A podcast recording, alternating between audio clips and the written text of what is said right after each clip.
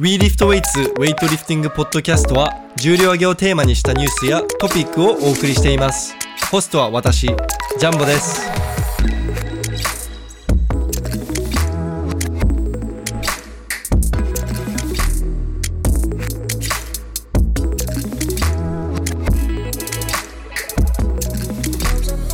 はい皆さんこんにちは。WeLiftWeights のジャンボです。で今日はなんとですね今隣にあのスクワット先輩トシキ山本に来ていただいてますよろしくお願いします山本さんはい、どうも、よろしく。いやそ 急にどうしたんですか？てかさ、その振りやめな。あれなんでですか？え、なんかもうみんな期待するやん。えだってきみんな山本さんのこと大好きなんでいや、またかよってなってるよ、今。いやいやいやまたかは多分、石田マン。どうせ、どうせ山本でしょみたいな。どうせ山本か石田マンでしょみたいな。最近確かにそうっすね、うん。山本さんといもう率高いもんな。えもうなんか毎週会ってますもんね。もうほぼ。うん、そうだね。月23回会ってるような気がします、ね。もうちょっと頻度減らさない？いやいやいやいやいや。うん。山本さん最近全然更新してないっすよね何を？インスタ？もう SNS 系。ああ、SNS ね。うん、そどうしたんですか？なんで更新しないんですか？う。いや、今、秘密のトレーニングしててさ。おどういう感じの？うん？どういどういった内容ですか？うん、チューブずっとやってる。マジっすか？うん。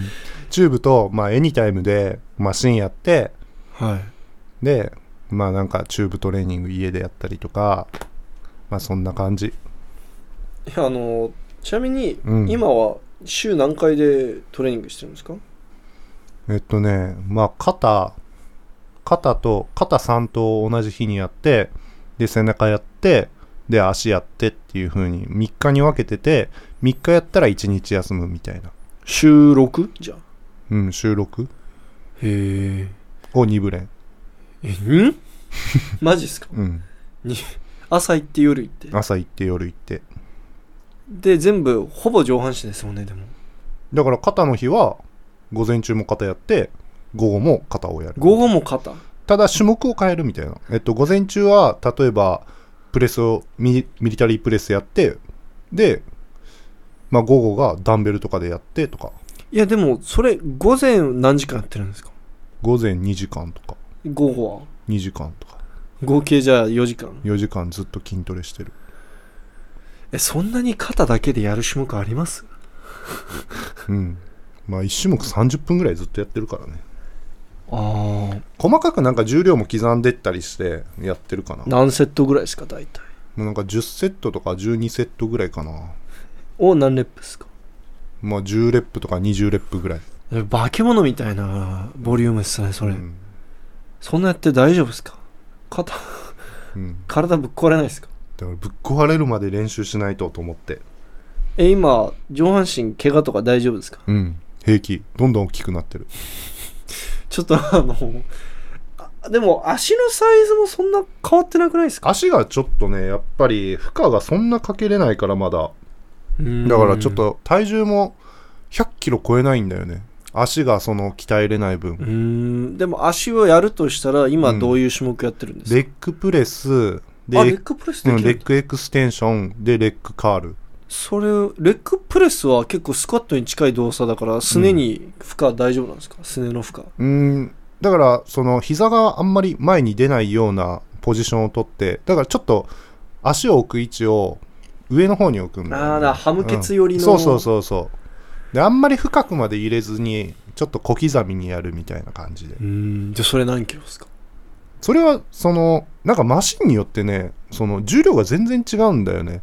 だからあるエニタイムでこうやったら150とか200とか全然平気にできるんだけどちょっとマシンの形が違うともう100キロぐらいでめっちゃきつかったりとかするからあなんか何キロっていうよりもしっかり効かせるみたいな感じでやってる。150まあそのマシンの重さも考えたらまあ290キロぐらいありますもんね、うんうんうん。まあでもそんくらいやってももうすねは大丈夫なんだ。やってもいいって言われてるからやってるんだけど、ただなんかやっぱりちょっと痛みがあったりとかするんだよね。へえ。じゃあまだまだ復帰は。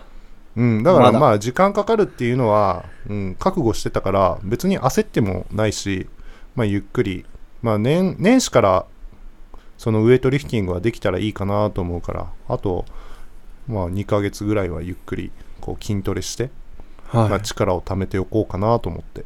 来年の全日本に間に合わせるって言ってたと思うんですけど、う来年今年の全日本がもう11月で決定したじゃないですか、うんうん。来年そんな4月5月早い段階で全日本やるんですかねまた。えっとね来年が2022年のアジア競技大会はい。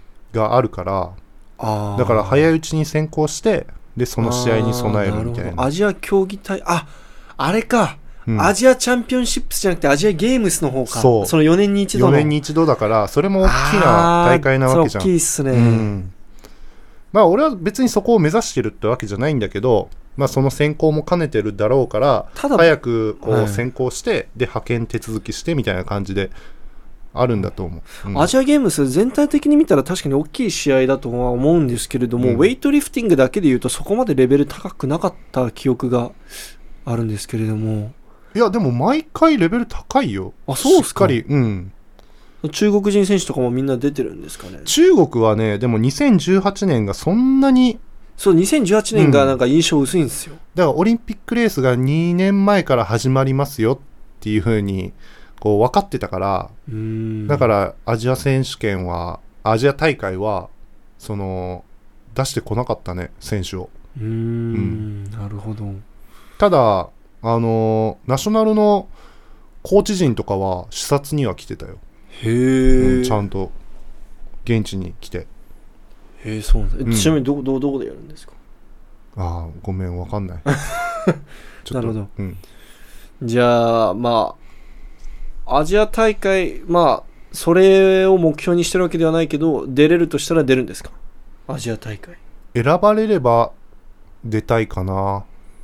でもそれれよりも世界選手権の方をメインにしたいから来年のってことですよね、うんそうそう。だから全日本でしっかり結果を残しつつまあアジア大会で出れるコンディションであればまあ出たいし、まあ、ちょっともう一回強化が必要かなって思ったら、うん。まあ、その期間は強化に使って世界選手権に備える。まあ無理してまで出るようなあの試合ではないと。うんそうだね。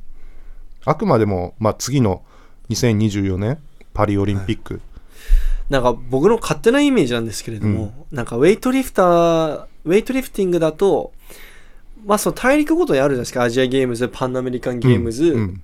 あの、あとコモンウェルスゲームズがあるのかな。うんうん。で、その、でもぶっちゃけるとパンアメリカンゲームズより、パンアメリカンチャンピオンシップスの方がみんなすごい記録狙ってるし、うん。アジアゲームズよりアジアチャンピオンシップス、まあ、アジア選手権の方がみんな結構、こう重要な試合として扱ってるようなイメージが勝手に僕の中であるんですけど、うん。そこはどうなんですか実際？えでもアジア大会でメダル取るっていうのはそれは名誉なことだと思うよ。あのしっかりそこで結果出せばうちの企業なんかもそこでしっかりと評価してくれたりするから、ああ、うん、じゃあやっぱ国によって扱いが違うんですかね、うん。まあ、例えば今回オリンピックゲームが、うん。あオリンピックがあったじゃないですか、うん。で2019年にパンアメリカンゲームズがあったんですけれども、その東京オリンピックのためにはためにポイント稼ぐために世界選手権を優先したいから、うん。パンアメリカンゲームズが世界選手権の確か直前にあったんですよ、うん。リマ、うん。リマで、うんそのだからみんななんかパンアメリカンゲームズをこう世界選手権の準備大会扱として扱って、うん。そこまですごい記録攻めてなかったりしてたんですよね、うんうん。だからなんか、まあ、国に国とあとまあオリンピックの年度によって扱いが変わるんですかね。だと思うよ。そうそうだよね、あの、まあ、2018年のその選考方法がはい。発表された時点で、みんなどういうふうに戦っていいかっていうのがまだ分かんなかっただろうから、うん。まあ、とにかく世界選手権に備えるっていう形でみんな備えてたと思うんあとパンアメリカンゲームズ確かシルバーだったと思うんで、うんうん。金あそうなんだ。ゴールドじゃなくて確かそうだったと思うんで。まあもちろんゴールドの方がポイントを稼げるから、うん。そこを優先したって感じなんですかね。そんな感じだと思うねやっぱり来年の全日本はどれぐらい記録戻したいですか？いやそれはなんかわかんないけど今優年勝するとしたうん。ら、9 96で出ますもんねまた。そうだね。あただ12月にあれじゃん。新階級。あの新階級が発表されるだろうから。えそれ決定してるんですか？もうそれは分かんない。えっと実施するかしないかの発表と同時に多分その IWF が IOC にあの提出する書類の中に多分新階級も盛り込んでるだろうからだからそれがねあの受理されれば新階級も同時に発表されるんじゃないかなって俺は思ってるんだけど、まあ、それは誰にも分かんないことでまあ憶測でしかないんだけどそその新階級が発表されたタイミングで、まあ、自分のその体重の振り方を考えようと思ってて、僕の中だと山本さんって結構体重に影響されないリフターと思っててされないっていうかまあそれだけの努力してるからね。あうん。だからそのあの体重に影響されないように頑張ってる、あまあまああはい。うん。その簡単だとは思ってないですよ決して、うん。でも8級の時もまあその8級の時の記録とその102の時の記録がそんななんかひ96から8級に絞ったからってすんごい減るわけでもなくうん。うん。うん。みたいなそういうイメージがあるんでまあまあある意味その減量がうまいっていうかうんだからそんなに記録に影響されない気がするんですけどね。どんな階級変更が行われたとしても、うんだって絶対だから80キロ級に、80キロ台でも階級はあるし90キロ台にもうん。階級はあると思うんで、絶対どっちかでは入ってくるから。はい。まあでも80キロ前半っていう階級は俺が85でやってた時に81キロ級っていうのが発表されたわけじゃん、はい。それはちょっともう減量がきついなと思って。うん。ただあと6試合先行試合がある中でまあろその減量してベストのコンディションでオリンピックに臨むっていうのはまあ不可能だろうなって思ったから。確か81の山本さんってもう今の状態だと想像できないですよ、うん。もう骨と皮だけですそうそう。多分そうなってくるとやっぱり怪我のリスクがさらに増えるわけだから、だからまあ上の階級で挑戦してやったんだけどまあでもそれでも大変だったけどでも今回、まあ、東京オリンピック出場まではできたわけだから。だからまあその経験値は次も必ず活かせる、活かせるだろうから、うん、なんか今の気持ちとしてはまあどの階級が来ようとも別に、うん、怖くはないかなみたいな。じゃあ目標の記録は？だからその階級 階級次第なんだけどでもまあらざっくりでいいんで。80キロ後半の階級であれば、まあ、90キロ級とかはい。そのキリのいい数字が来るとまあでも380とかはまあクリアしていきたいかな。え？もう96の時のベストに近い記録じゃないですか。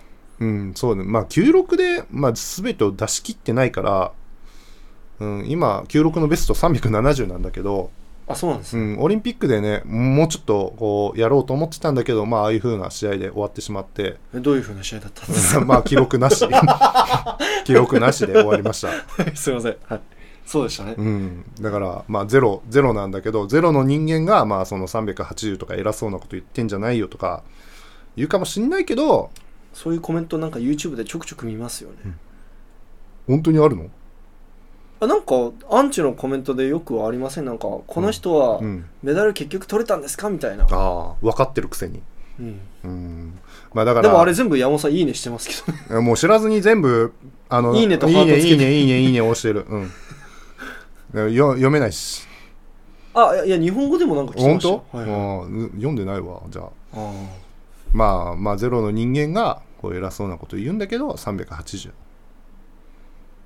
うん願わくば390ぐらいやりたいけどね。ーほその93キロ級とか2キロ級とか来たらね。ういや390はでかいっすね、うん。だって9 96で世界選手権でもしかしたらねメダル圏内に行くような重量ですもんね、うん。まああの96がそのままねその周辺のキロ階級が残ったとしても、うん、通用するわけだから。何かしらの権力が働いて、多分うん97、8あたりの階級があの現れると思います、ただ97、8になってくるとめちゃくちゃ強い102とかぐらいの選手だった人たちが降りてくると思うんですよ、うん。うん。うん。うん。うんだあの98とかって多分ベラルーシのあいつにとってベストな体重じゃないですか？あの、うん時間長あの仲良く一緒にゼロった選手、うん、そうだね。あの、練習会場でも 毎日同じ練習場所でやってたからね。あのあそうなんですか真後ろでやってた。ベストフレンズじゃないですか、うん、そう。俺のせいで多分失格したようなもんいやあの完全に山本さんのせいで失格。絶対俺のせいだと思う。山本さんの直後でちゃんとメンタルやられてちゃんと弱ゼロって言ってそうそうそうそう、まあ申し訳ないことしたなとか思うんだけど、まあ、いやもうそれもね。戦略っすよ、うん、別に俺の戦略とか何もないけど ゼロだからさ俺。まあそんな感じでさまあどの階級が来ようともなんか全然対応できるだろうし、うん、あとは記録だよね。うん390できたらマジですごいですね。うん。170の220ぐらいってことでしょ。170の220はそう考えるとでもできるよ、そうっすか。うん、いやでもその数字だけ見ると山本さんのスナッチベストのうん。あスナッチはでもできんのか。スナッチが全然も168うだって怪我がもう治ってる前提だから。あれ7でしたっけ？8でしたっけ？8 8 8そっか、じゃあもう。だからそうそう。スナッチがもうちょっとこう引き上げれててでかつ、まあ、邪悪もね215までやってるわけだかあら分かった。靴変えなければ170取れます。そうなんだよ。変えないでください。だから言ってちゃんと試合前に。変えないでくださいねって。いや僕みたいな人が言っても、山本さんどうせいやお前ただのカメラマンだろっつって。だから俺がもしサバレオス持ってたら はい。こっそりそれを取り上げるぐらいの覚悟がないとジャンホもダメだよ。じゃあチーム山本投手としてちゃんとそこをあのケアするってそいう。あれ？みたいなロマレオスしかないってなったら俺ロマレオス履くしかないじゃん。いや多分新しいの買ってくるでしょ。そうナイキショップ行って原宿原宿行ってナイキショップでサバレオスくださいって言ってる。う んまた新しいクロスフィットシューズ発売されたら山本さんに速攻で LINE で、うん。山本さんあの、うん。こういう靴が出たんですけど絶対買わないでくださいって、うんうん、もちろん買うけどね だって山本さんあれっすもんね、ナイキのクロスフィット系のヒール低めのシューズ全部揃揃ってます。全部持ってるよ、うん、あれで世界選手権出たの俺ぐらいじゃない？そうっすよ。ね。はい。マジでうん。山本さんがやってからでもなんかなんかみんなあこれでも出ていいんだっていうこのなんか固定概念がこう解除された気がするんですけどね、うんうんうんはい。ちょっと取り払われた感じが。うん。あんま良くない。よあんま良くないけあんまどそう良くない。いう。はい、結構最近モラディもサバレオス履いてね、うんそうだね。あれ完全に山本さんパクってるだけですもんね、うんそうだね。メソハスナもなんかオリンピックの直前、サバレオス履いてジャークしてますけど、うん重そうだったけど。うん。やっぱふにゃふにゃだから安定しうんそうだよ。うん。スプリットするってなるともうさらにふあの不安定になりますもんね、うん、だ多分踏み込んだ踏み込んだ前足が安定しないんじゃないかな。かかとが柔らかいから。うーん。うんじゃあちょっとそこもしっかりケアして。弱220はでもなんかすね次第じゃないですかね。だからそうだね。すねがしっかり本当に感知してでさらにスクワットが得意なスクワットがあと10キロぐらい、うん、伸びたらいけるかなとスクワ思うけど。ットはもういいって。山本さうん。んもう320多分300 310あたりまでコンディション戻せればうんうん多分220はさせる力は出てくると思うんですまあ状態も今ついてるからね。はい、いやまあタオに喧嘩売るなら330やった方がいいです、いやそれはもちろんやるよそしたら。はい、うん。330やったっていう噂が今流れてるんですよ。うん。ただでもその331タオってそういうの多くないなんか。いやでもなんかさあのクリーンとかもさあの238号の時かな？あはいはいはい。96かな、240わかんない。です。240か。なんかあのセカンドプルまででさはい。動画切ってさ、潜る直前まで、うん。はい。切ったりとあの、はい。投稿したりとかさなんかそういうの多いよな。ただ CG4 そんなん俺でもできるわってなる。CG4 も、うん。ルーシャオジュンもスクワットジャークの人も330やったよって言ってるんですよ。口揃えて、うんシャオジュンが言うくらいなら本当なんじゃないですかね。うんもうもう331キロロやってます。340か。いやいやいやいや。赤赤赤？赤？赤。赤。え？ここで？270だからもう1枚赤つけて7枚つけた上に緑。いいね。新しい T シャツ作ろっか、次のスカット先輩の T シャツはあの、うん。あ緑が追加されています。追加されていいね。あちなみに今スクワット先輩の大抵活 T シャツフックグリフックグリップストアで販売中ですので。めちゃくちゃ売れてるらしいね。はい。ね。まあしわかんないけどどれ枚いや数とか。羨ましい限りですよ。めちゃくちゃ売れてるらしいですよ。でもなんかさ、あの噂ではさあのなんか320じゃんあれ、あはいはい。あれなんか違うアングルから見たら330なのかなみたいな。って期待してる人もいるから。あそのバンパーに隠れてあのちっちゃい白板が見えないと。まああのーねもしかしたらカラーもついてるかもしれないし。そうだよ。そうそうそうそうそう、はい。だからねまあゆくもゆくしかしたらは335かもしれないと、うん。まあでもそうなったらねやっぱり40やっときたいよね。あその前に220目指しましょう先輩。はい。だからもう感知させないと。そもそもそもそも、はい。うん。まあこれあのちょっと前に山本さんとも話したんですけれどもあの膝足の怪我したことある人だったら誰でもわかると思うんですけどスプリットでうん。どっかの足痛いとその足の方向の肘も緩むんですよね、うんあそのうんうん。例えば右足痛かったら右肘緩むし、うん。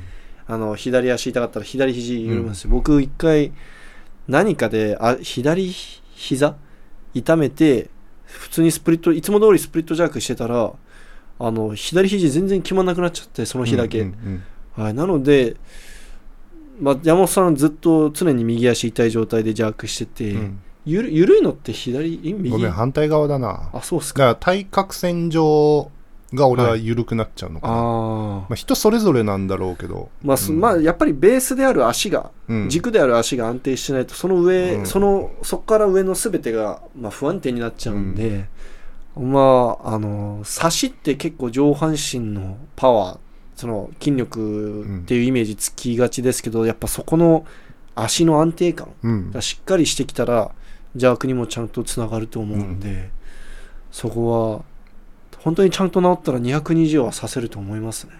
まあそのベース320で、320いらないんじゃないですか、ね、い、らないのか？もう300でそもそも良かったのかな？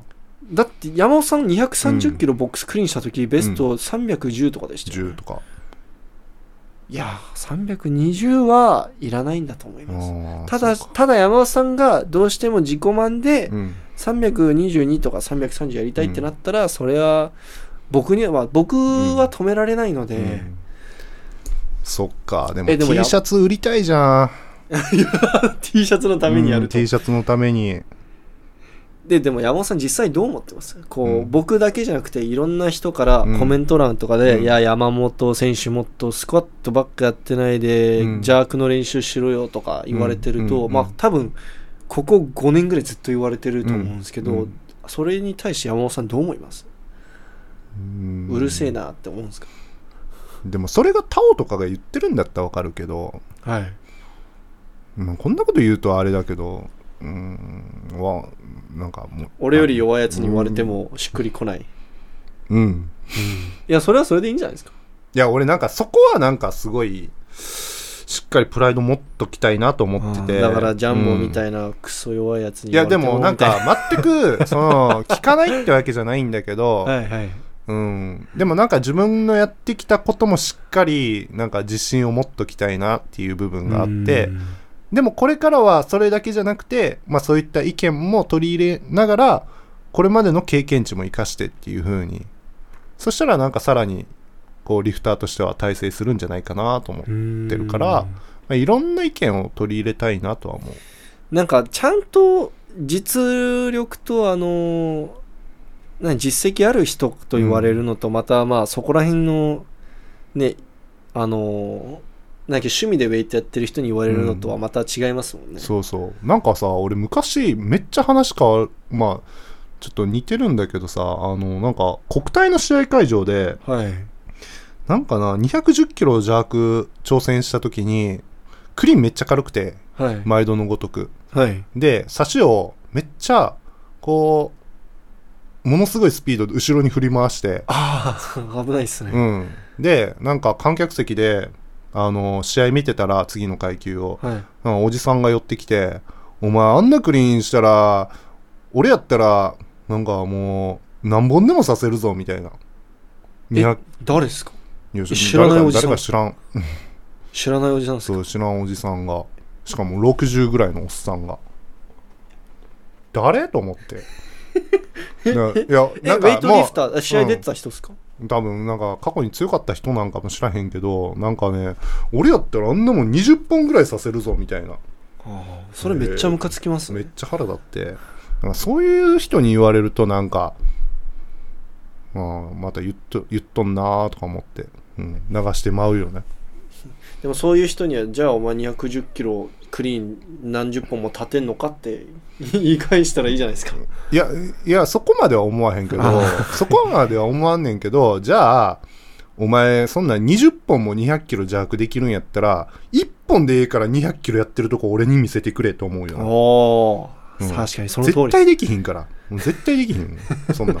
でそれをわざわざ山本さんに言いに来る人の度いやでも胸もすごいっすねなんかね俺ねウエイトリフティングの選手の中で一番嫌味言われてるリフティングリフティング選手やと思うよね俺。まあある意味目立ってるからっすよ、うん。羨ましいんかななんか分からんけど。いやこれ毎回言うんですけどあの、うん。人気にあの一番人気な芸人1位と最も嫌われてる芸人1位、確か両方ともさんまさんなんで、ああそうなんだそう考えるとまあ人気者は嫌われるのはしょうがないと、じゃあアン喜チがいるのは。ぶべきことなん？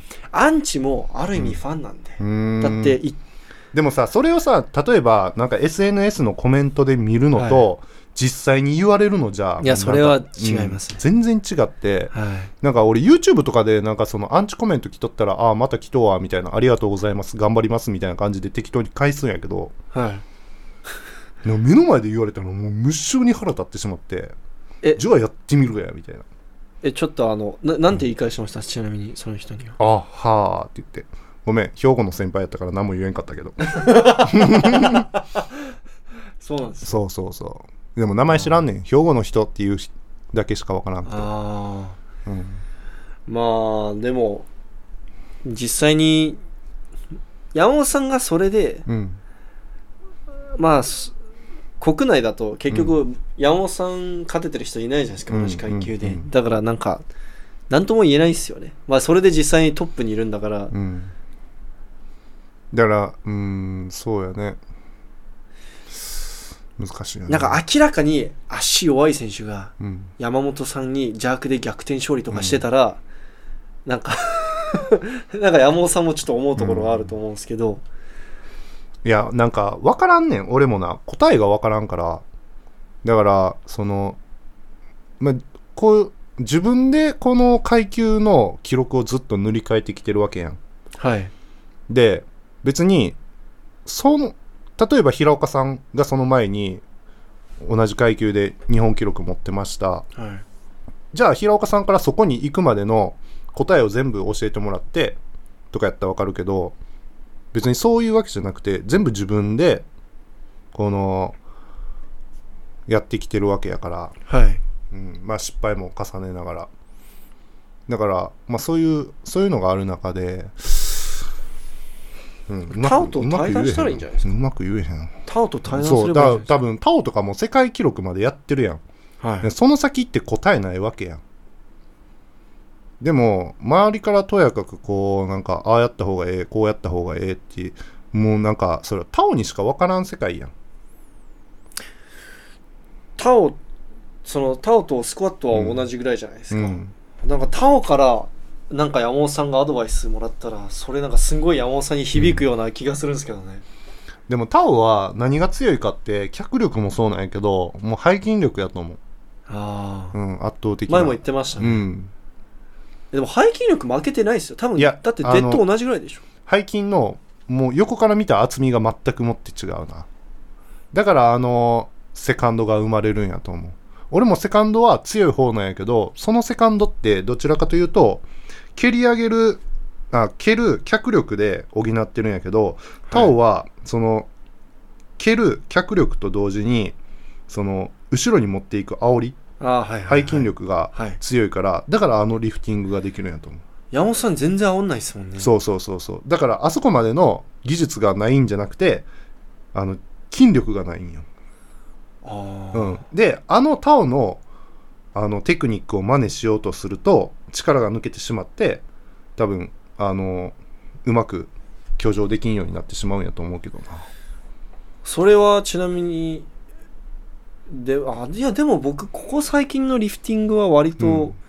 まあ、背筋力も生かしている生かせているこううんセカンドうん。になんか近づいてきてはいるなとは思ったんです、まあ、今,、うん。あの今っていうかまあオリンピック直前までの練習見てるとこう結構練習内容も見ててこう状態最後までかぶせて、うん。こう背中まあ足ももちろん使ってるんですけど、背中をもっと意識できたようなリフティングしてたような気が 気のせいだったらあれですけど、できてた気がするんですけどね。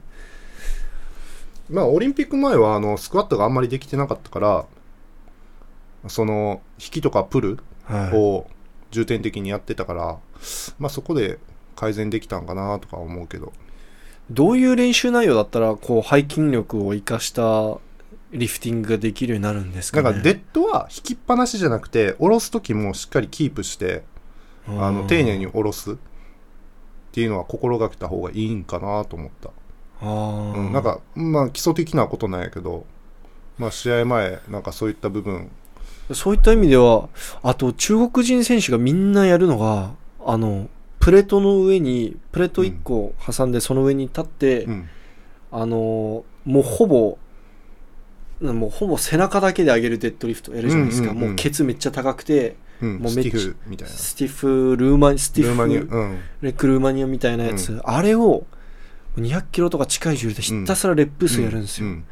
あれやった方がいいんじゃないですかね。もっと日本人みんな足ばっか強いから。そうだね。日本人あんなのやったとしても多分100キロとか腰ぶっ壊れるんじゃとか、うん。そう。だから背筋力がバカ強いんだよねみんな。女子の選手でもめちゃくちゃ強いもんね。必ずその種目の練習一通りやった後に、うん。あれ練習場で必ずやるんですよね、試合前とかでも。うんうん、そうそうそう。ずっとやってるもんね。はい。昔からやってますの？2015年の ATG の動画見ても同じことやってるんで、あのー、4 49のあの浜田も。浜田もずっとやってるよ。ホウ選手ですね、うん。浜田ではないです、浜田じゃないんだ、はい。うん、やってますね。女,、女性の選手もみんなやらせてますね。うん、中国の女子の方がでもよく見るなでも背筋力強くてあうん。背筋力ちょっあそうだ背筋力強くて足ちょっと弱いなみたいな選手はあれもやらされるんですよね。あのプレートの上からデフィシットでうん、あの相撲デッドみたいな。うん、そうだね、はい。やってるのケツと足と、まあ、あとこのこの胸の、えっと、こう胸張るじゃないですか、うんせかあのうんまあ、構えるときに、うん。あれを意識させるらしいんうんうですよ、ん。めっちゃ胸筋に効かせてるらしいんですよなるほどね。だからなんかはい。いろんな刺激を入れてるよね。なんかワンパターンじゃなくて、はい。山本さんも一通り中国人選手のやってる補強を全部一通りやってみたらいいんじゃないですか、うん、だからなんかスクワットも伸ばしつつはい、次はデッドもねそういう風にやっていきたいなと思僕の印象ですとみんなあれなんですよ。インスタ映えする中国人の補強だけやるんですよ。う、うん、あの何やっけ400キロぐらい乗せてひたすらラックからガチャンガチャンやるやつと、あれもでも重要だとは思うんだけどなんかあれは最終調整の部分の強化だから、だからなんか常日頃からあれだけやってるようじゃはい、ダメだと思うね。あとあのそのセカンドの持っていき方とかセカンドの蹴り方がそもそもあんまりうまくないのに、ひたすらパンダプルやってる人とか、うんうん山本さんのレベルだとこういろいろかん自分の考えもあって意識するポイントがあってでの、あれをやってるんだと思うん。です、そんなたシンプルにインスタに載せたいとか、うん。うんあの映えるからかうん。気持ちいいからやるとかじゃないと思うんですよ、でも僕がよくあのインスタとか見てて思うのは、うん。なんか全然そもそもの基礎ができてないのに例えばスクワット140キロぐらいしかできてないのになんか220キロぐらい乗せて、あのラックホールとかしてたりうんうんうん。するのを見るといや本当にこの人に必要なのはその自分の全く扱えない重量でラックホールドするなのかなって思うじゃないですか。うんだからなんかでもみんなそういうそのいわゆるそのやってて気持ちいいやつだけやって本当にやっててしんどいその deficit からのう stiff leg dead とか、あのすその deficit からのスモーデッドとか、本当にきついやつうん。やんないじゃないですか。だって女性の選手、アジア選手権の時も練習、トレーニングホールで試合終わった直後ですよ。うん。もうその次の日に練習場行って、ローハングからのハイプル、スナッチハイプル、うんうんパンダじゃない方のハイプルを10セットぐらいひたすら自分のマックス近い重量でやってて、もう化け物だなって思いました。だからああいうのをやんないでかっこいいやつだけ やろうとするんですよいやそうなんだよね。インスタ映えでねプレートさたくさんついてるといいねいっぱいつくもんね。だから人間ってどうしても承認欲求があるから 俺なんてもう承認欲求の塊なんだけど、まはい。あその気持ちは分からんでもないけど本当に必要なことはちゃんとねやらないといけないからね。それをやった上で、まあ、最後にね言ったあさっきも言ったけど、まあ、最後の試合の調整とかでああいう重量の、ね、担ぎを入れたりとかはい。するとベストなベストなんだろうけど、はい。うん、パンダプルとかたまに全く上がってないのにこう顎だけこう下にクイって入れる人とか、迎え迎えに行く選手いるよな、うん、ああ。そういえば中国選手権見ました？うん、なんかあのインスタに流れてくる分は見た C 選手が山本さんと同じぐらいのスタッチやってましたけど、あれどう思います、いや別に向こうは意識してないでしょ俺のことは、そうっすね、うん、俺が意識しちゃってるだけじゃん。えでもやっぱ悔しいっすか？73のいや人に同じ普通にシンプルにすごいと思った、うん。あなんであのリフティングできるんだろうね。でもさ CG 音ってさすごいすごいって言われてるじゃん。あはい。でもさ73キロ級で170でしょ？はい。シャオジュンも77で177やった7でしょ？そう考えるとなんか霞んじゃいますよね。いやか霞みはしないけどまあ同じぐらい。はい、だから、まあ、中国の本当トップのトップってやっぱり。まあ、シャオジュン。うん。でもシャオジュンの弱は C すぐ抜いちゃうと思います。だから同じ体重あったまあとしたら、そうだね。うはい。ん、C が77になっても177はちょっと時間かかると思うんですよ、うん。でも C 選手って確か練習で205やってるんだっけ？205やってたと思うんで、うん、だったらシャオジュンのもスナッチも72ぐらい見たような気がする。71か2 1かやってましたね、うんでもルー・シャオジュンってやっぱり200練習ベストは210で207か8が確か試合ベスト。8だね。世界選手権。7じゃなかったっけ？7だ。ごめん。8は俺だ8は俺だ。そうだ1キロ勝ってるっていでうの77キロ級の時の国内の試合ベストも207、うん。で、うんうん。えーっと77キロ級だった頃の国際試合ベストは205か6だったんです確か、うんうんだからそう考えるとジャークは C 選手割とすぐ抜くんじゃないかなって、うん。うんでもシャオジュンなんか毎回ジャークやる気ないもんね。まあ、あのスナッチャーっすよね。スナッチャーっていうのもあるしさスナッチで1キロ更新して俺毎回覚えてるのがジャークを204キロで置きに行くっていう試合をするんよ。そですそれでリオの時はまあ結果的に今ドーピングで一番剥奪になったんだろうけどはい。あの177やったじゃん。はい。でもそこでスナッチが10キロ以上差ついてそうですね、でだからジャークは204キロ、はい、トータルの世界記録狙いに行って、はい。で毎回それするんよ。160 176かはい。スナッチやった時もそうっすね。204キロやってて。そう,、そうですね。毎回204で置きに行くんよ。でオリンピックの時もそれしてで結果的に逆転ジャークされたんやけどシャオジュンは毎回で3試技目を棄権するんよそれで。だからほんまにちゃんとやったら210とかできてたと思うけどね。でもやる気がないんじゃなくてスクワットジャークの限界だともうあると思うんですよ。だって自分の、その立ちそのクリーンするだけでしんどい重量を頭上でまた刺して、うん。しゃがみ込んでまた立ち上がるのは、うん。その相当スタミナとパワーいるじゃないですか、うんだからなんか例えばシャオジュンがもうちっちゃい時からスプリットジャーク1本だけでやってきたならうん。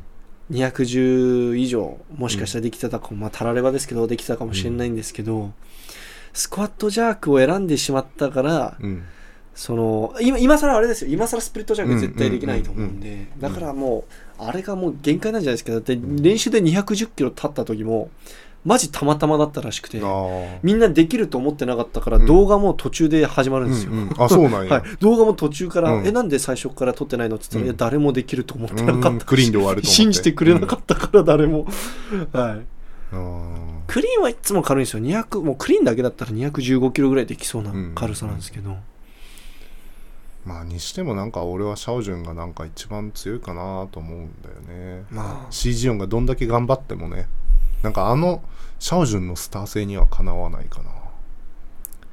いやー、でもし、リャオフェイ、僕の中とリャオフェイっすね。あリャオフェイの方が、僕の中とルーシャオジンより強いっす まあね一時期なんか試合で70の211挑戦してた時あったもんね。あの、72.2、73キロぐらいまで増量して、うん。あの、シャオジュンの、あの、記録塗り替えに行ったんですよ。ね、はい。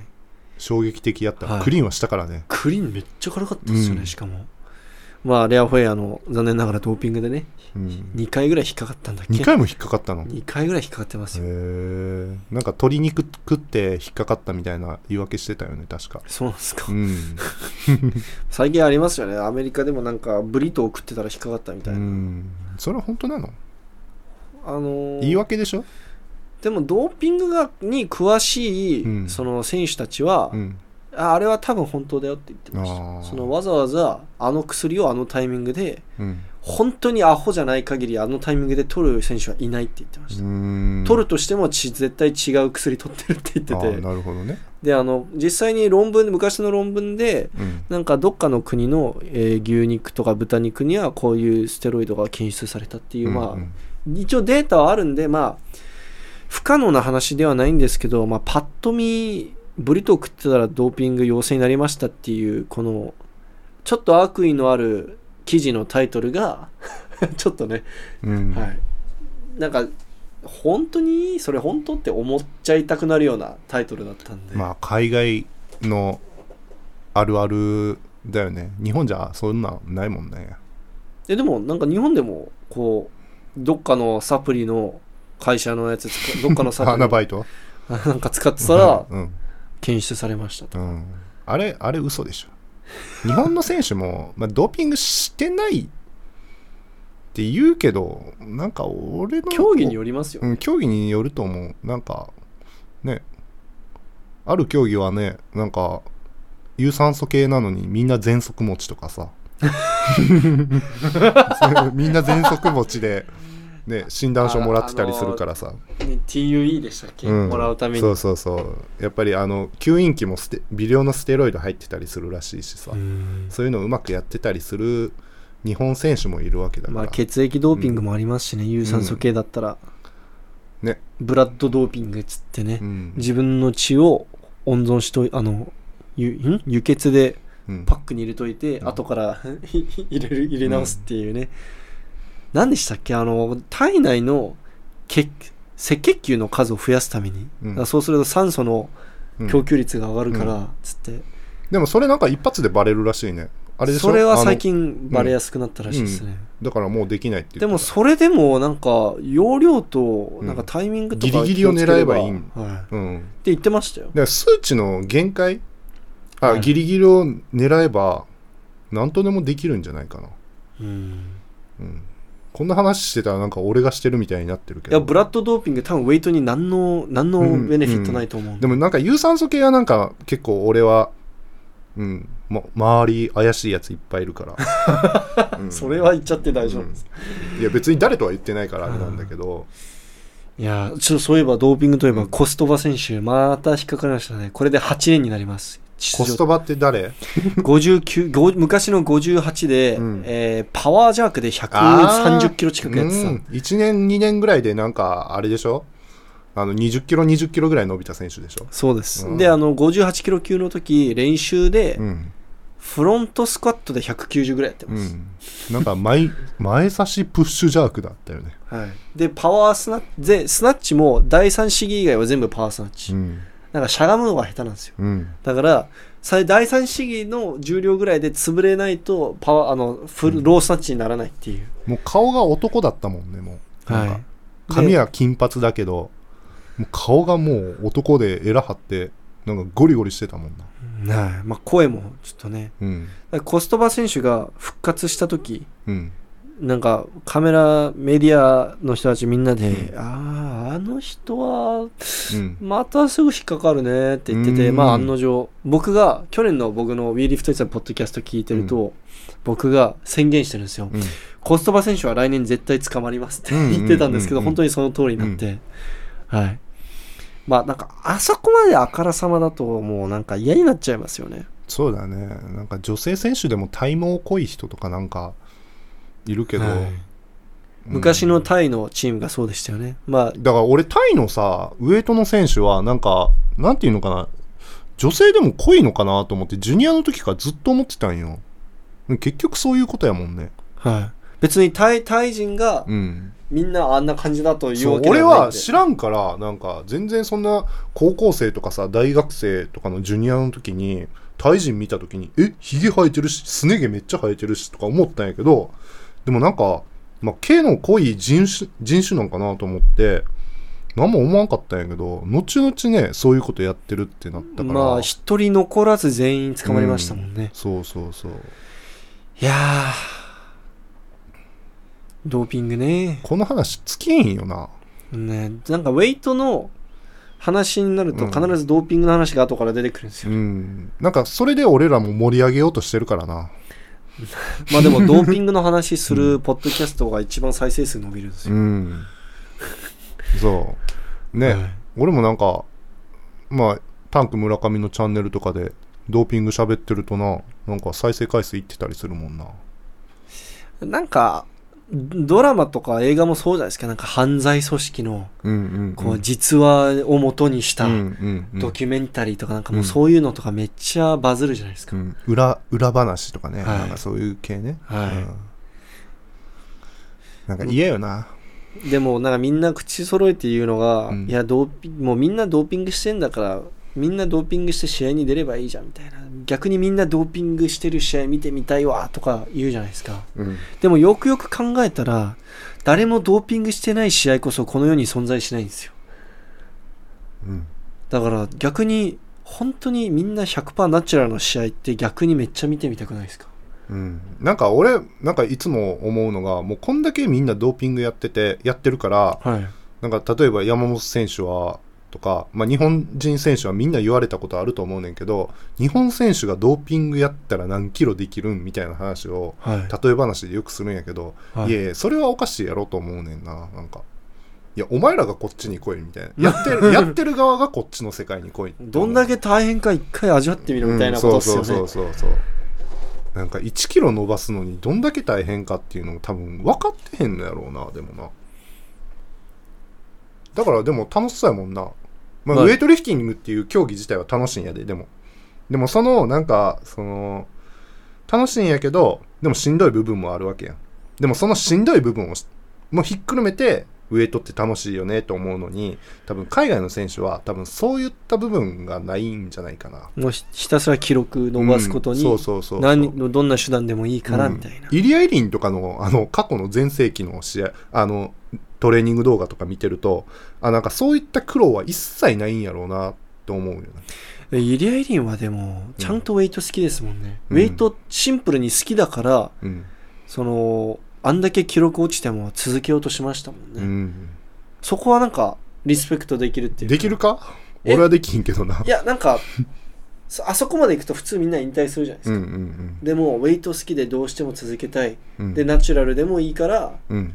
そのもう一度ゆなんか俺は優勝狙ってみるとかなんかそこはなんか優勝は無理や本人は本当に東京オリンピック出るつもりでいたんで、うん。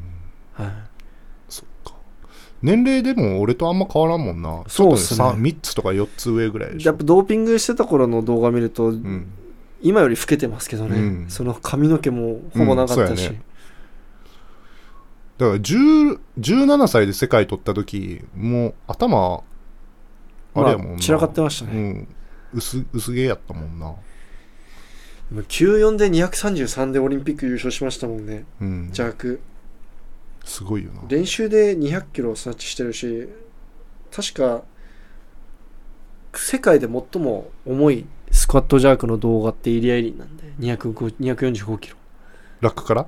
いやあククリアンクリアンドスクワットジャーク245キロあーあの105で挑戦しとった時か。はい。うん。でジャークもなんか250近くの重量スプリットでなんか挑戦してたような気がするんですよね、あの時のでも2010 2013年はまだあのオリンピック終わって翌年やからあの世界選手権にあの今でも覚えとポポーランドの世界選手権俺大学4年生で出たんやけどはい。試合会場来とったんよ。はい俺77で出とんやけど写真撮ってもらってん糸数と。体の大きさ俺と変わらんかったん。え？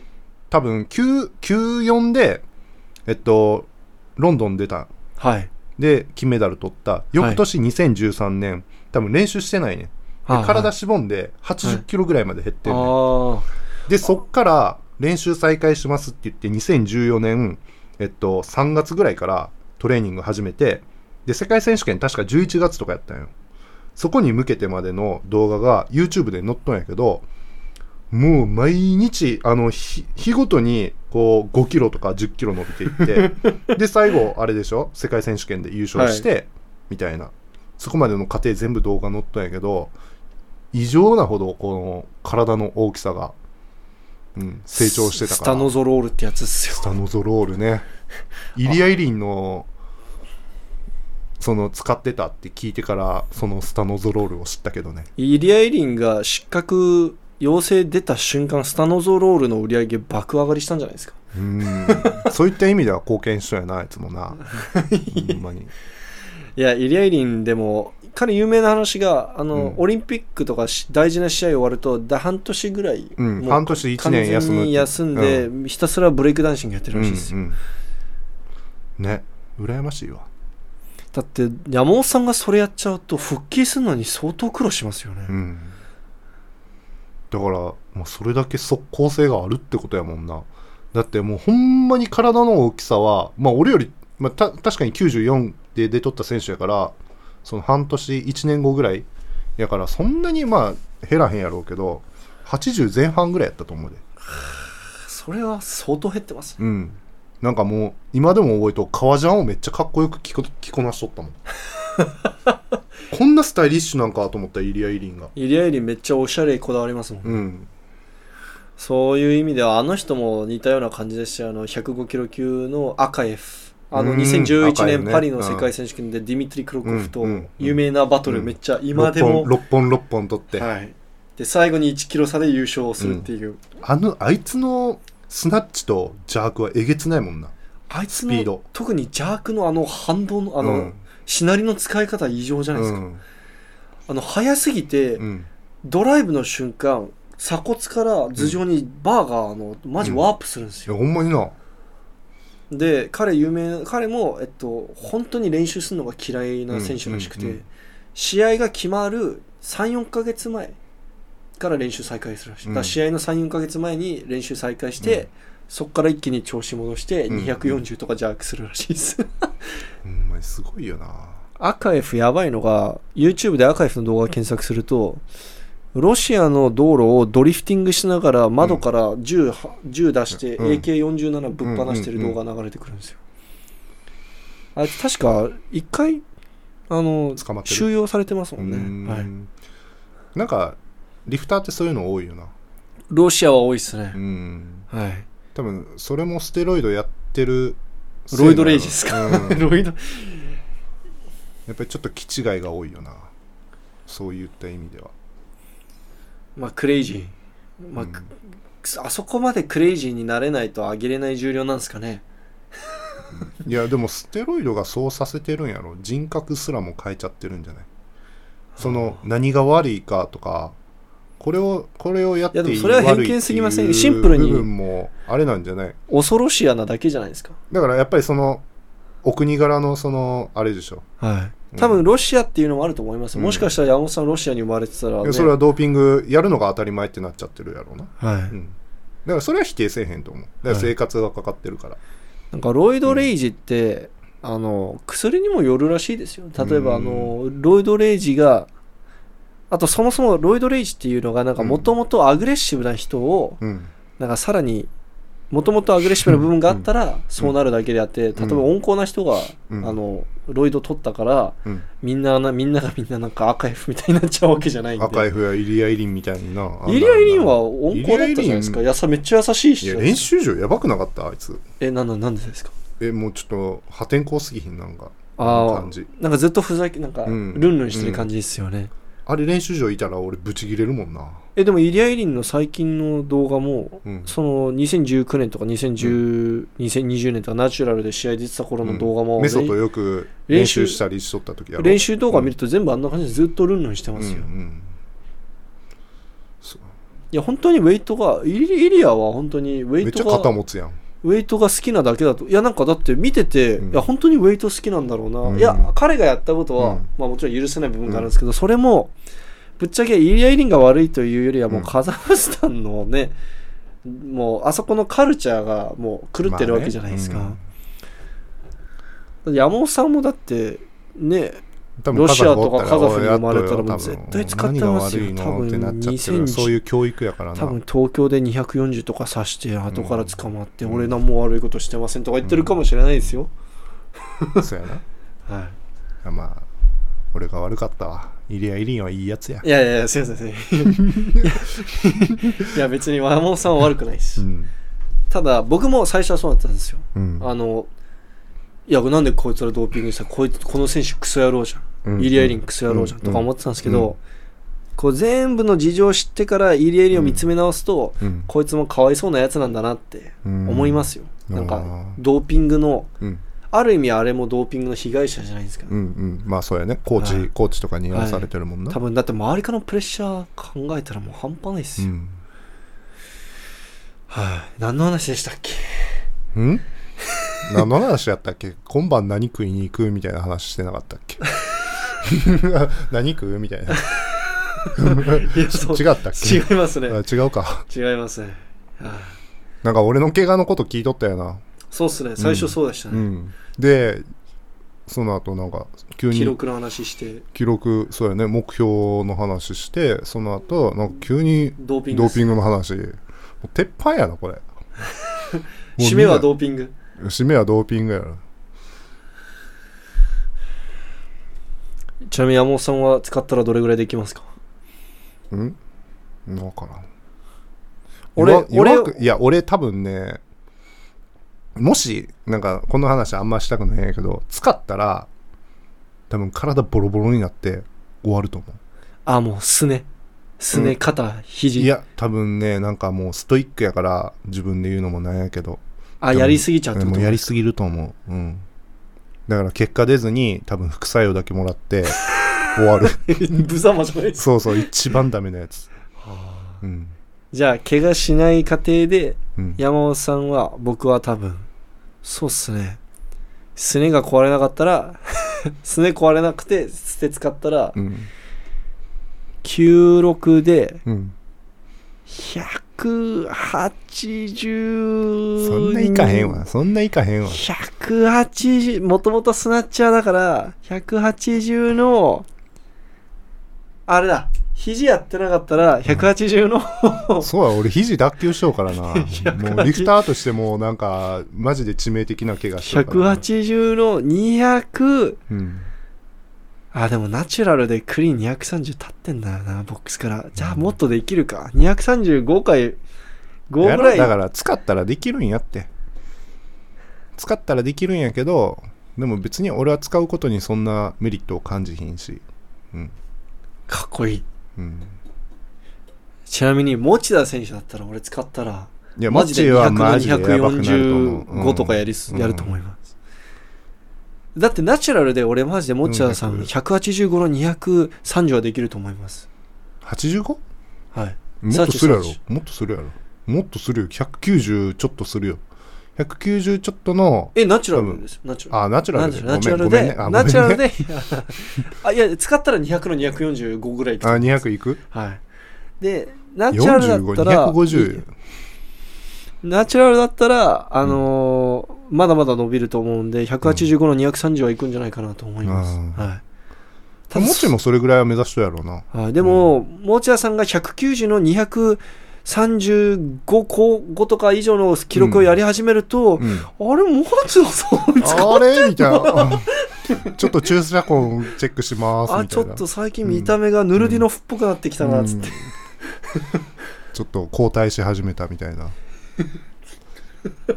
マジで失礼やな。いやいやいや冗談ですよ。持田さん絶対使わないと思うんで、うん、いやに持田 持田だけじゃないでしょ。そうっすね。てか今のナショナルチームみんな結構うん。そんなえそのあれなんですよ。使いたいのに日本人だから使えないっていう人はいないんですよ。みんなうんナチュラルで俺は世界にで勝つんだみたいな。いや感じの俺日本にいるからこそ使えると思うけどな逆に。え？なんでですか？情報が溢れてるやん多分。え？で多分そのちゃんとした人にそのサイクル組んでもらったら多分日本ほど優秀な人おらんのちゃうかな。まあアメリカとかももっと有名優秀な人おるかもしれへんけど。うん多分アメリカの人の方が詳しそうですけど。詳しいやろうけどそういう業者おるって昔からよくおるやん闇の業者、はでも日本でもそういうのはおるからまあいると思いいますやいると思うっていうかおるからそれは、はい。まあでもそれ結局そのリスクが多分見合わないんじゃないですか。日本人のウェイトリフターウェイトリフティングの選手だと。うんうんその多分罰が軽い競技だったらすぐ復帰できると思うんですけど、うん。ウェイトリフティングだって2年でしょ最初。うん。うんで多分2年出場停止されました。はいじゃあ2年後に私復帰しますねって言ってナショナル行っても受け入れてもらえないでしょ。多分。うん。受け入れてくれます？そこで。でもその世界でその世界取る実力があるならばどっか面倒を見てくれる人がいるんじゃない？えなんかそこナショナルレベルじゃなくても。オリンピックスポーツだからそこなんか、うん。いやお前国の恥さらしだみたいな感じになるんじゃないんですか？もう帰ってくんなみたいまあナショトレとかはちょっと使えませんよねとかなるけど。なあああでもそういうのはでも協会を通さないとオリンピックとかも出れないから無理なのか。協会通さないといけないから。ね派遣手続きとかも。ねだからお前二度と顔出すでもその2年間の停止処分をちゃんと守った上で復帰しますとかだったらえー、どうなんす？世間が許してくれない。世間の目はすごい気にするじゃないですかでも世間はもう関係ないんじゃない？そら。どうなんかな？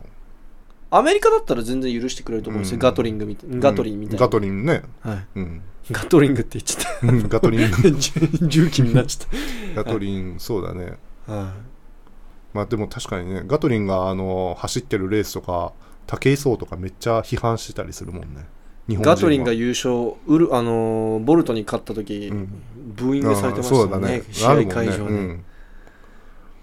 そうか。まあブーイングされててでもそうオリンピックとだか出て海外海外とか行っちゃえばいいんだよね。そうなっちゃうと亡命？うん。あそんだけの実力があるあればね。ー多分ドーピング歴とか関係なく例えば山本さんがジョージアとかうん。ねウズベキスタンとか行きますってなったら多分大歓迎ですもんね、うん。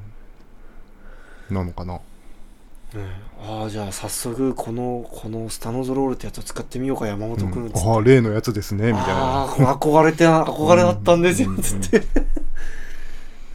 どうやって食べるんですかみたいな。どうやって食べるんですかってなる。あ違う違うってなるのか。でももうもう無理だと思います。もう、確か蛍光剤はうん。2014年になんかすごい画期的なうん。テスティングが開発されて、その尿検査だけでもうす1年近くのもう半年以上の検出されると思うんうで、はい。だから今多分、いや、わかんないです。僕もその闇の業者とかじゃないんで、うん。わかんないんですけど、うん。僕の予想だと、まあ、成長ホルモンと、まあ、注射？うん。注射のやつを、まあ、マイクロドーシングや、マイクロドーピングでやってて、で、たまに運悪いやつがそれでも引っかかっちゃうみたいな感じなんじゃないんですかね。だってかん、ドーピングの検査はまだ完璧じゃないんで、うんそっかなんかこんな話してるとさまあなんか俺は俺とかジャンホはさダメっていう立場じゃんはい。でもさやっぱり国内でもさまあなんか他競技ボディービルとかでもさはい。まあなんかそのステロイドを使ってるみたいなそういう噂のある団体とかもあるじゃん。はい。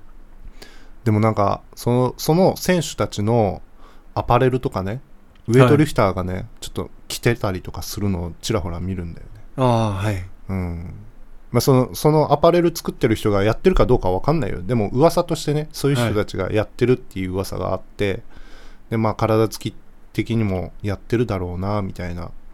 でさなんかそう憧れるわけじゃんみんなはい。ねなんか別にあの人やってるしみたいな。なんかそれでさハードルがどんどんどん下がってきてでボディービルは別に他競技だし別に俺は何とも思わない思わないんだけどそのボディービル同士のやってる人の中でそういったものを叩けばいいと思うんだけどでもなんかそっちの人たちが例えばウエイトリフティングとかこういったオリンピック競技にそういった価値観の人たちが流れてくるのがすごい怖くて。今そういう風になってきてるわけじゃん。なんかフィットネスブームではい。でフィットネスってドーピングめっちゃあるよねみたいな日本でも。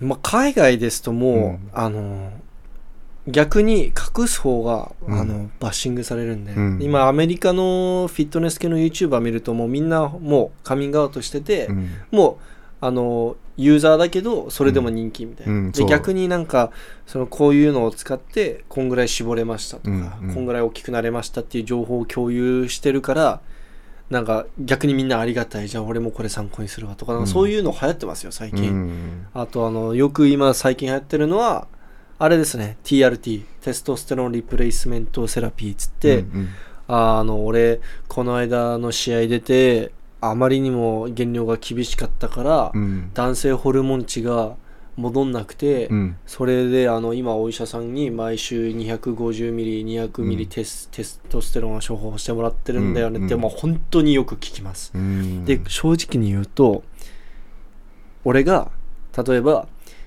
1週間ぐらいうん。毎日23時間だけ寝てうん。ご飯もちゃんと食べないでその状態キープしたままあの あのホルそのホルモンの検査してもらえば低い男性ホルモン値なんていくらでも叩き出せるわけなんですよ。うん。でそれを持ってって処方してもらえればいいだけの話なんで、ホルモンクそのそういうなんかビューティークリニックみたいな、うん。アンチエイジングクリニックとか行けば処方してもらえる。じゃあそう,、そうすると YouTuber としてもいや俺はお医者さんにうん。あの処方してもらって、うん。その治療の一環としてテストステロンをもら、うん使ってるだけだからって、うん。こう言い訳ができるんですね。そういうのが今海外日本日本でどう日かわかん本もないですけど。新宿にそういうなんかクリニックあるよ。あなんかアンチエイジングクリニックみたいなやつね、るよ。なんかコンテストに向けてとかなんか歌ってるもう大々的に歌ってるクリニックあるよ。やばいい。それはもうめっちゃやばいクリニックでも、日本だとまあ違法じゃないんですけど例えばうんアメリカだと,、えー、とパフォーマンス向上のためにうん。テストステロンを処方するのは違法なんですうよ、だからあのアメリカでよくやってるのは、えーっとあのパフォーマンス向上じゃなくて治療の一環としてうん。私は。でもね。でも YouTube でもうバッキバッキスッチ筋で、うん。お前男性ホルモン足りてるだろみたいな、まあ、人が、うん。まあ大体あのー YouTube でそういうのを言ってる、まあナチュラルじゃないけど俺は治療だよってうん。こう言い言い張ってる選手が多いですねフィジーカーとか。だから線引きすごい難しいよね。でもオリンピックで、あのステロイドが OK になる日は俺来ないと思うんで、うん。そのフェアそのフェアなところにこだわってるしあとまあそもそもオリンピックでなんで薬がダメかってなったかというともともと全部 OK だった薬、うんうんうん。確か、うん、ダメになり始めたら8070年なんだっけ？確か。あのベン・ジョンソンの時ぐらいからじゃない？だそのその前も最初に、えっとこの薬使っちゃダメってなった薬がそもそもステロイドでもなくて、えっとなんかなんかあれなんですよ。あの血管広げるやつだっけ？なんか集中上げるやつ、うんで興奮系？興奮系ですね、うん。でそれを取りすぎてある選手がテレビのうん。テレビで死んじゃったんですよ、うん。亡くなっちゃって、うん。いやテレビでち あの全国もうぜ全世界放送で人が死ぬとか、うん。オリンピックのイメージ、めっちゃ傷がつくっていうことで、うん。それを理由に薬ダメってなったんで、うオリンピックのイメージを守るためなら IOC は何でもするんで、うんうん 薬はあのステロイドは全部ダメにになり続けると思います、はい。その世界はそのどんどん厳しくなってるじゃん。でも日本のハードルがどんどんなんか下がってる気がするんだよね俺は。うーん多分オリンピック競技以外の競技は全てハードル下がってると思いますよ。うんはい。オリンピックだけ自分の世界に、うん。そのずっとステロイドダメって歌ってきたんで、うん。はい。でもなんかそのステロイドユーザーって疑われてるような人たちがさオリンピックアスリートと絡んでたりさそれもうそのステロイドユーザっーになっていく人たちがもともとなんていうんこオリンピック競技で活躍してたような人たちみたいなのが今すごい増えてきてて。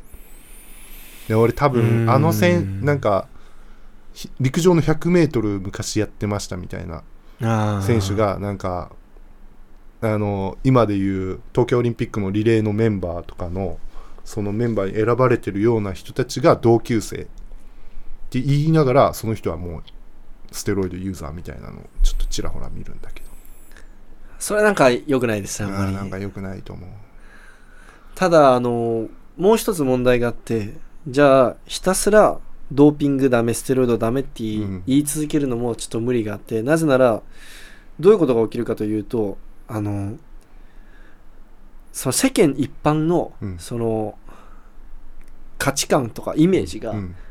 ドーピングしなくてもああいう風に私たちなれるんだっていうこう誤ったイメージを植え付けちゃってうん。だから健康にメンタルヘルス的に良くないです例えば1 2 3歳の子供がうん。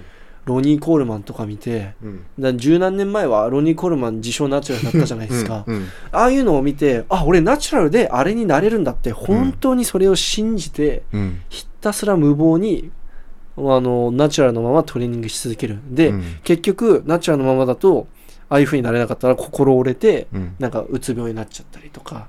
結構そういう風に、あの本当に何も知らない人ってこのこの人ナチュラルですよって言ってね J カトラの写真見せたら信じるじゃないですか。うん。で。もそれはでもそれはどの分野でもそうだよ。ジャニーズに憧れてても自分はジャニーズになれないってなったらそう受け入れるしかないじゃん。でそれでうつ病になる人はもうもともとその遺伝子としてうつになりやすい体質の人なんだよだからそれが原因でうつになったんじゃないと思う俺は。もう家系がそういういやでもそのうん。その間違っ例えば言い方が、伝え方があるんですようん。例えばジャニーズは、うん。ジャニーズは顔も良くて、うん。あの歌もできて、うん。ダンスもできて、まあ歌下手なやつ多いけど、えっと、ダンスもできて、あの育ちも良くて、うん。そのたまたまそのオーディションとかそのスカウトされる運の良さもあったから、うん。あそこまで上り詰めあそこまでいけたんだよって子供に伝えるのと、うんうん。誰でも頑張ればジャニーズになれるよっていうのとまた違うじゃないですか。まあね、はい、だから誰でもなジャニーズになれるよって教えながら育ってきた子供はあのうつうつになっちゃうと思うんですよ。俺なれだから今、今でもフィットネス業界はそのなんか、なんていうのかな、ロニーがさ、俺は現役の時やってないって言ってたけど、でも今やってる、やってたって言,、ってて、で、かつ、まあ、もう一回ステロイドやりますかって言われたら、絶対に使わないってちゃんと言ってるわけじゃん。でそういう情報もちゃんとしっかり知ってないといけないよね。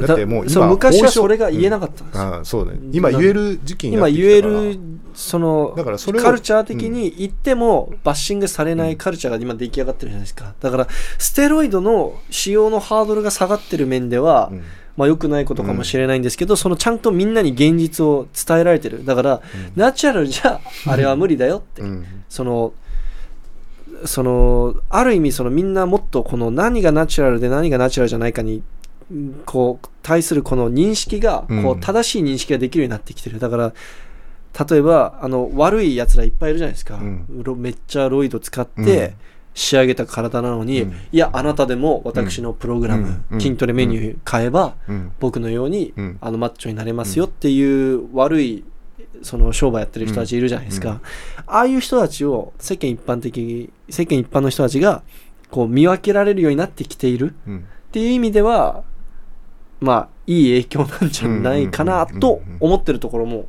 あります。暗黙の了解ねでも。はい。まあ暗黙のそうっすね。はい。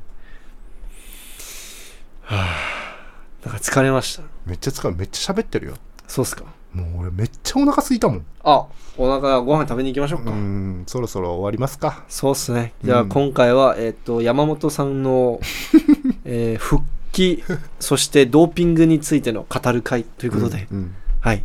あ、で、最後に宣伝なんですけれども、WeLiftWeights の T シャツ、今、新作 T シャツ販売中です。めっちゃいいよね素材。え、そうっすか、うん、好き。そう俺その素材めっちゃ好き。肌触りいいっすよね、うん。まあ、はあのリングスパン100%コットンの素材なので、肌触りもいいし、まあ、トレーニングにもいいかな。で今日も山本さんにも一つ渡したんで山本さんぜひトレーニングで使ってください。はーい。今まあウェイトやってないからインスタ投稿ないですけどもしウェイトの練習再開したら来て、うん。あのインスタにぜひ上げてください。いいと思う。はい。ありがとうございます。あねついでに キーホルダーも買ってください。キーホルダー売れてるの、全然売れてないです。これ毎回ポッドキャストで言ってるんですけど全然キーホルダー売れてないです、うん。なので。でも俺毎日つくつけてるよ。あのトレーニングバッグに、うん。ありがたいことうん。に山本さんトレーニングバッグに WeLiftWeights のキーホルダーつけて。そしたらさそしたらさ、はい。電車乗ってるとさはい。ちょっと筋トレしてるような人がさはい「う？みたいな。えマジですか？ちょっとうんちょっとちょいちょい見てるの分かるえマジですか、うん。へえ。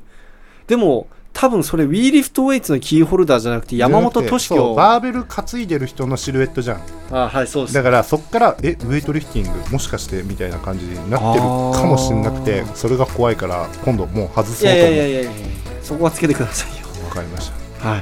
ということで今日はポッドキャスト以上になります。皆さん最後までご清聴いただきありがとうございました。山本さん今日ありがとうございました。ありがとう。お疲れ様です。バイバイ